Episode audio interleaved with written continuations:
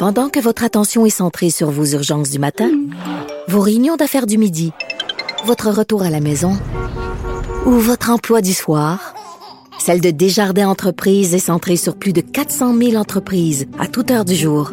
Grâce à notre connaissance des secteurs d'activité et à notre accompagnement spécialisé, nous aidons les entrepreneurs à relever chaque défi pour qu'ils puissent rester centrés sur ce qui compte, le développement de leur entreprise.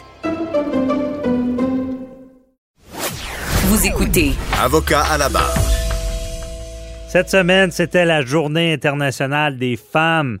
Euh, lundi, le 8 mars. Journée importante parce que, bon, ça n'a pas toujours été facile pour le droit des femmes. On ne se le cache pas, on le sait. Euh, Est-ce que en 2021, euh, c'est réglé? Est-ce que même au Québec, les femmes ont les mêmes droits que les hommes?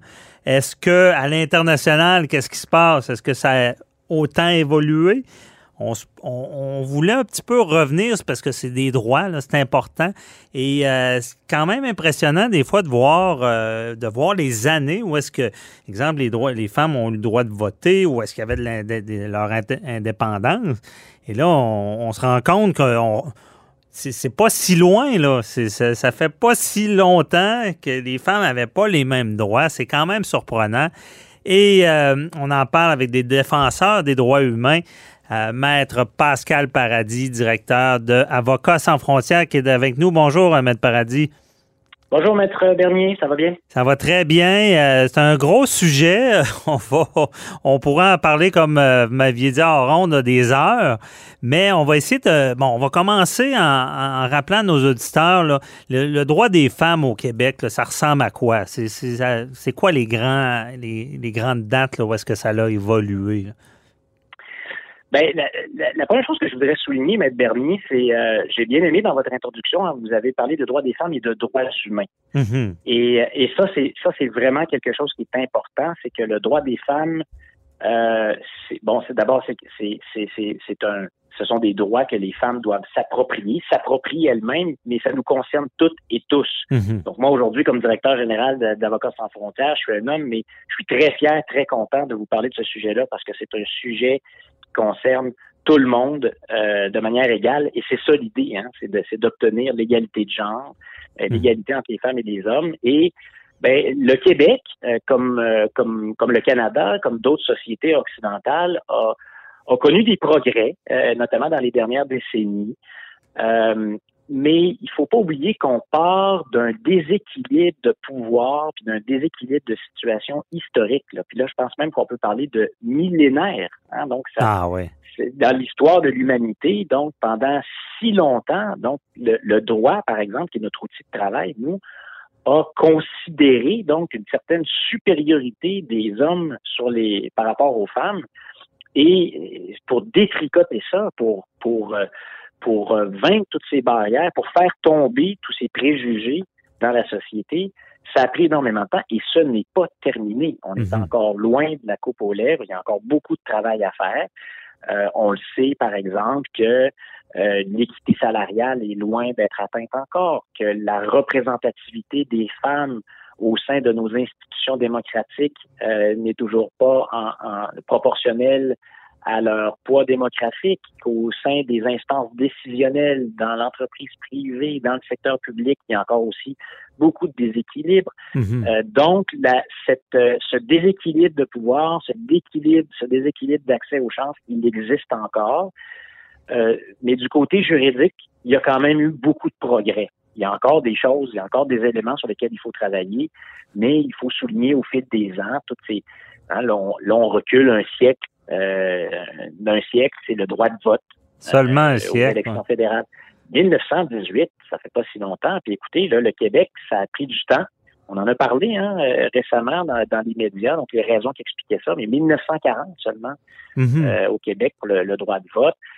Ensuite. 1940 au Québec, là, qui pouvait. 1940, le droit de vote des femmes au Québec. Puis ensuite, c'était, il y avait encore, notamment dans le Code civil du Québec et d'autres lois, des dispositions qui disaient hein, que les, les femmes devaient obéir euh, aux hommes, que les femmes n'avaient pas toutes les facultés juridiques. Il y avait des choses qu'elles ne pouvaient pas faire. dans le Code civil. Dans le Code civil, Maître Bernier, jusqu'en 1964, Oh. Et ça, ça a, été un, ça a été un combat extraordinaire de plusieurs femmes euh, qui occupent une place aujourd'hui extraordinaire dans notre histoire. On leur a élevé d'ailleurs des statuts ici à Québec, hein, mm-hmm. euh, devant l'Assemblée nationale. Puis là, ensuite, la, la, la, décriminalisation de la contraception, ça c'est la fin des années 60. Euh, ensuite, il y a eu une époque c'était criminel la ben contraception. Ben ah, et ce l'est encore, ce, l'est encore dans certains pays. Et l'avortement aussi est criminel dans mhm. plusieurs pays. Et là, on, poursuit les femmes qui, même pour des raisons médicales parfois, euh, ont, recours à, l'avortement. Mais donc, ici, euh, jusqu'en 1969, hein, il y avait une, il y avait une criminalisation. Puis ensuite, ça a été l'époque des chartes, hein, notamment la, Charte des droits et libertés de la personne en 1975, qui, là, clairement dit que les hommes et les femmes euh, sont égaux et qu'il ne peut pas y avoir de discrimination basée sur le sexe euh, au Québec. Mm-hmm. ensuite, ensuite la charte canadienne. Mais donc, vous voyez, puis là, jusqu'à tout récemment, donc l'avortement, ça a été décriminalisé en 88 au Québec en 1988. Ça fait pas si euh, longtemps. Hein? Ça fait pas longtemps. L'équité salariale, 1996. Mhm. C'est hier, ça.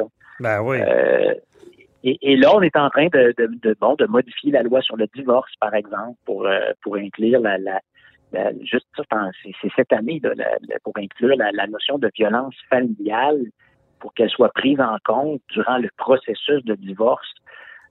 donc, il y avait même, il y avait même aussi des aberrations dans le code criminel, parce qu'à une époque, euh, un mari euh, ne pouvait pas violer sa femme. C'est quelque chose. Absolument. Et donc là, donc vous voyez donc tout le poids euh, que le droit même faisait peser négativement sur l'égalité entre, entre les genres.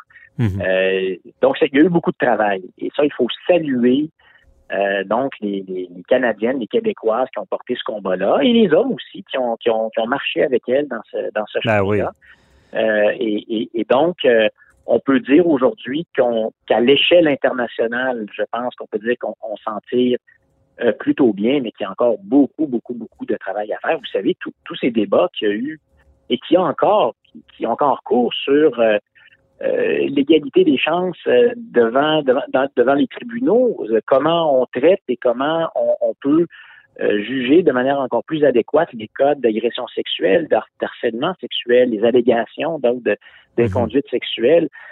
tout ça, il y a encore des adaptations à faire à notre droit pour arriver à une, pleine égalité entre, entre les femmes et, les hommes. Et au moins, on, on peut on, peut regarder euh, un certain nombre de progrès comme, euh, comme étant positifs euh, mhm. dans cette dynamique-là. Non, il y a quand même une belle évolution au Québec.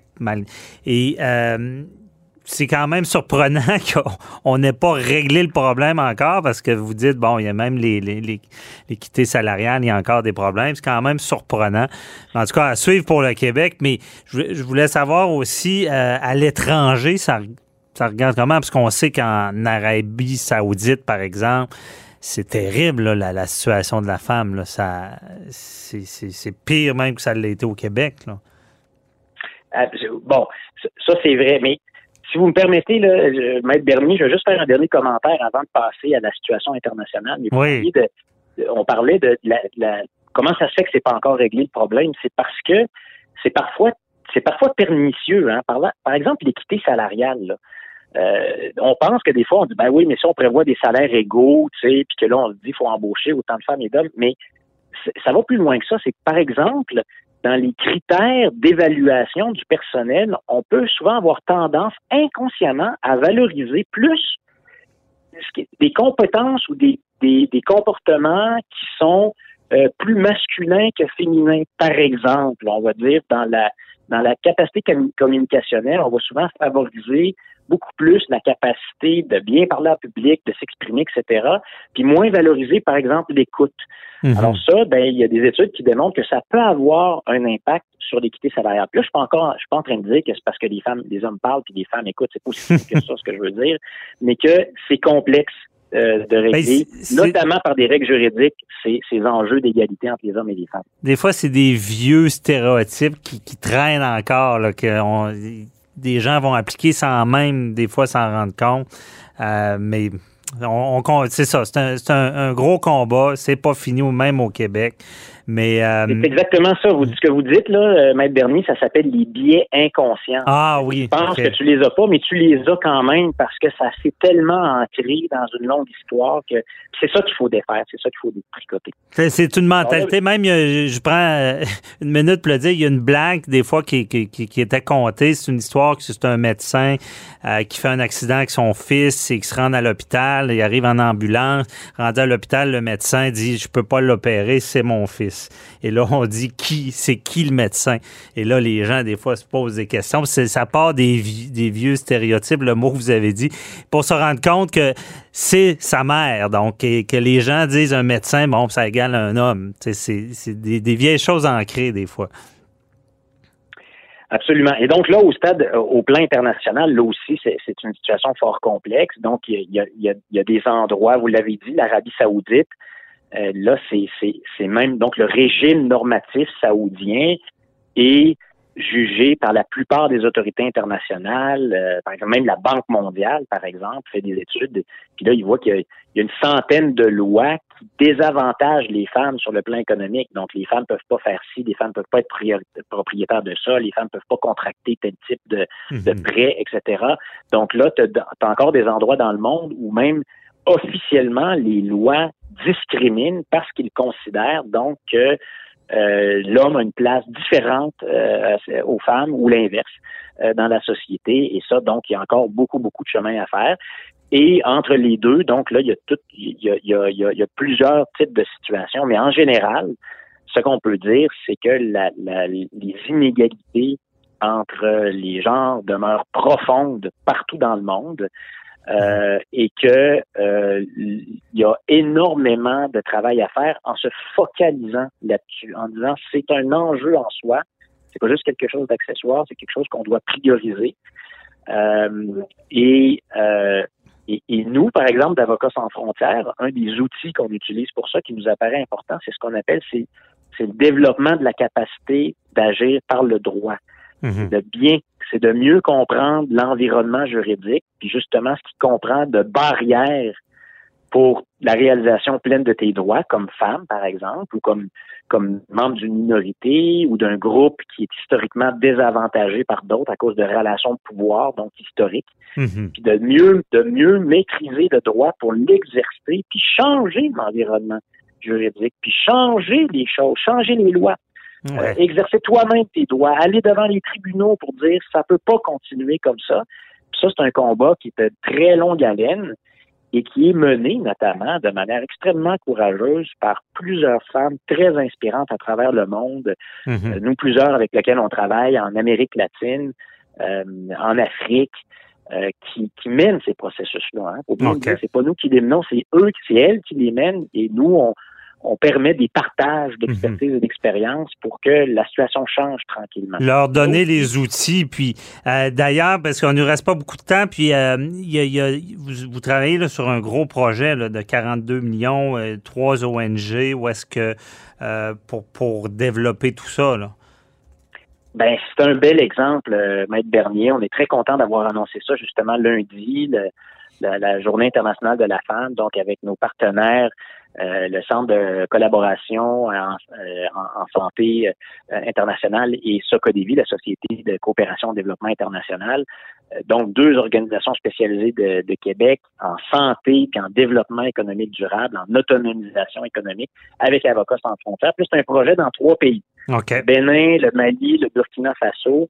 Et l'idée est justement d'aller appuyer des organisations locales, de la société civile, mais aussi euh, dans certains cas des institutions gouvernementales pour favoriser l'accès à des soins de santé euh, pour les femmes, le développement de mécanismes de développement économique spécifiquement adaptés euh, pour les femmes, puis des là aussi des, des, des, activités de support dont on vient de parler pour que les femmes puissent connaître leurs droits et les exercer. Fait que là, on mhm. lit ensemble c'est le droit puis l'accès à la justice, le développement économique durable puis la santé pour changer les conditions de vie, pour aider à changer les conditions de vie euh, des femmes, mais en se focalisant, Maître Bernier, sur la santé et les droits sexuels et reproductifs. Mhm. Donc, on va parler de plusieurs enjeux, hein, dont, dont, dont, dont, dont ceux dont on vient de parler aujourd'hui.